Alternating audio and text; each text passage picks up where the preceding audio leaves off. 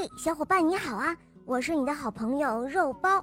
今天我们继续来讲《谁拿走了圣诞树》第二集。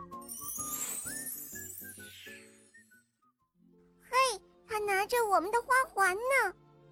艾米丽也追了上来。很快，托马斯、詹姆士、高登、亨利都加入了追赶迪塞尔时的队伍。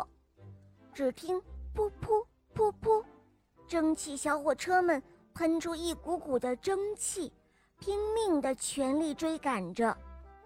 迪塞尔什冲进了柴油机房时，蒸汽小火车们也追了进来。看到柴油机房里的景象，蒸汽小火车们什么都明白了。哦，这不是我们的圣诞树吗？詹姆士大叫。还有我们的彩灯。高登说。哼。还有我们的大花环呢，裴西补充道。迪塞尔什尴尬极了，但还是嘴硬地说：“哼，不公平！你们蒸汽小火车那儿什么装饰品都有，但我们柴油小火车什么都没有。”就在这个时候，帕克斯顿吹着快乐的汽笛声开了进来。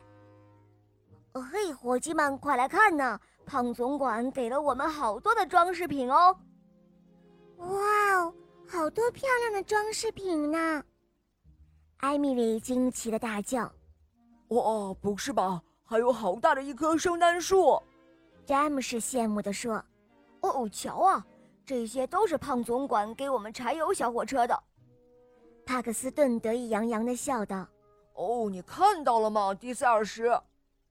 托马斯怒气冲冲的吼道：“我问你，这也叫不公平吗？”哦哦，对不起，我我太自私了。伊塞尔什小声地说，他感到羞愧极了。蒸汽小火车们拉着他们的装饰品开走了，只有裴西留了下来。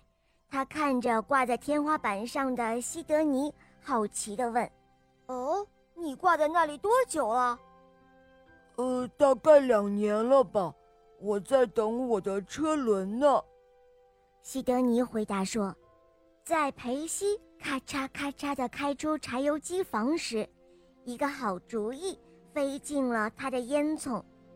在回到提毛斯机房路上，裴西顺便去了一趟纳普福特火车站，在那里他见到了胖总管。晚上，蒸汽小火车们都回到了提毛斯机房。”看着找回来的圣诞树、彩灯，还有大花环，大家都开心极了。但遗憾的是，经过了一番折腾，好多装饰品都被弄坏了。呜，咕哧咕哧！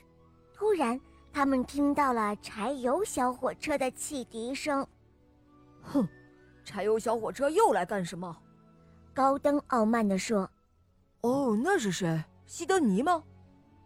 托马斯惊奇的叫道：“哦，是的，就是我。”西德尼笑着回答：“呃，还有，谢谢你，裴西，你给了我最棒的圣诞礼物，我又是一辆有用的小火车了。”哦，什么礼物？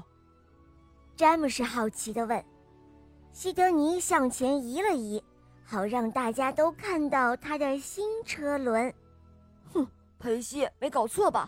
在他们干了那些坏事后，你居然还送他礼物？高登生气地瞪着裴西。哎呀，圣诞节可是一个表现友善、分享礼物的节日啊！裴西笑着说道。呃，是的，是的，圣诞节是一个表现友善、分享礼物的节日。